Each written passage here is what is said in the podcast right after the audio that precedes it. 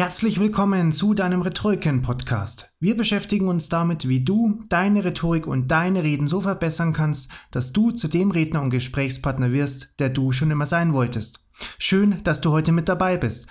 Lass uns am besten gleich in die Welt der Rhetorik eintauchen.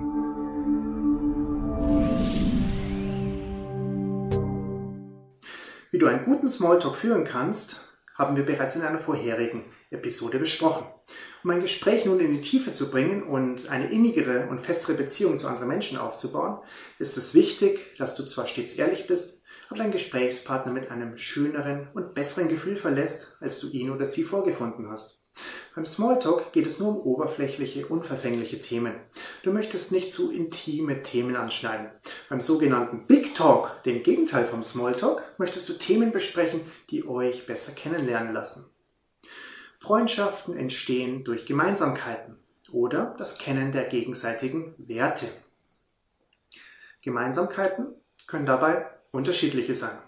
Ein gemeinsames Hobby, der gleiche oder ähnliche Beruf, gleiche Ansichten über bestimmte Dinge und Themen, die gleichen Ziele, die gleichen Lebensumstände und vieles mehr. Du findest diese am besten heraus, indem du dich danach erkundigst und bei Gemeinsamkeiten erzählst, dass es bei dir genauso ist. Natürlich sollte es nicht so ablaufen. Du selbst, magst du Fußball? Und der andere, ja. Und dann du, ja cool, ich auch, lass uns Freunde sein. Im Prinzip funktioniert dies so bei Kindern. Wir Erwachsene haben zwar immer noch aus den Kindheitstagen viele Muster in uns, doch wollen wir es nun vielschichtiger haben.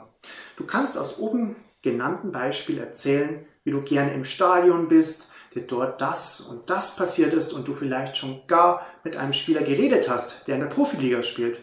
Erzähle eine schöne Geschichte und am Ende deiner Geschichte kannst du dich danach erkundigen, falls dein Gegenüber nicht schon sein außerordentliches Interesse am Fußball selbst bekundet hat, indem er dir von seinen Erlebnissen erzählt hat, ob er Fußball mag oder was sein Lieblingsteam ist und so weiter.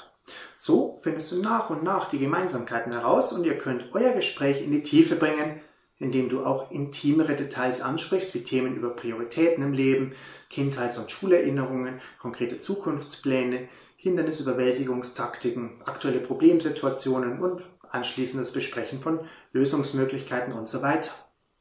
Auch das Besprechen, was einen aktuell begeistert und Freude bereitet, hilft hier ungemein.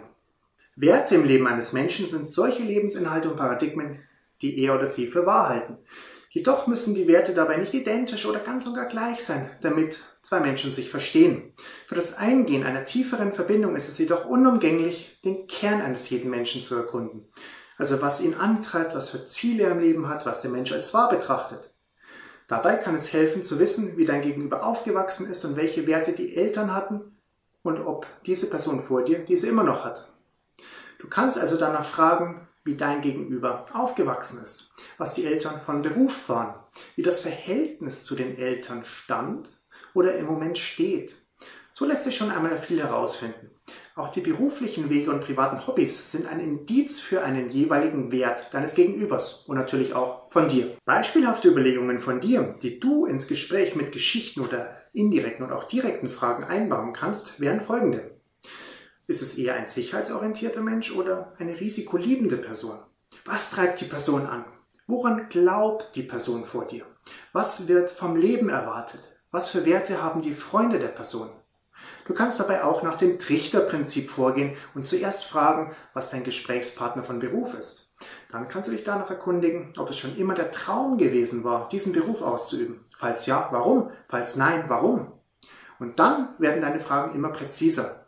Dabei müssen die Fragen keine Fragen sein, sondern du kannst auch Feststellungen äußern, wie du etwas verstanden hast. Mit dem Eingehen auf die andere Person und dem Erfragen nach dem Grund jeglichen Tuns deines Gegenübers, bis du zu dem Kernpunkt eines Menschen vordringst, kann eine Zeit von mehreren Stunden vergehen oder Tagen oder Wochen. Schon alleine durch solch ein Gespräch wirst du der anderen Person sehr viel näher kommen und ihr könnt eure Verbindung zueinander stärken. Wie merkst du nun, dass du an den Kern angekommen bist?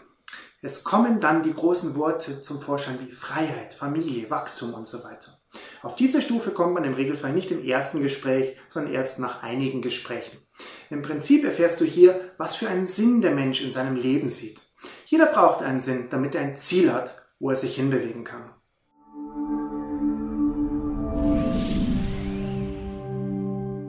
Dich interessiert das Thema Rhetorik und du möchtest deine Rhetorikfähigkeiten ausbauen und deine Sprachgewandtheit trainieren? Besuche unsere Seite unter www.rhetoriken.de und teste unsere praxisnahe Rhetorikplattform eine Woche lang kostenlos und unverbindlich aus. Wir würden uns sehr freuen, dich in unserer Rhetoriken-Community willkommen heißen zu dürfen.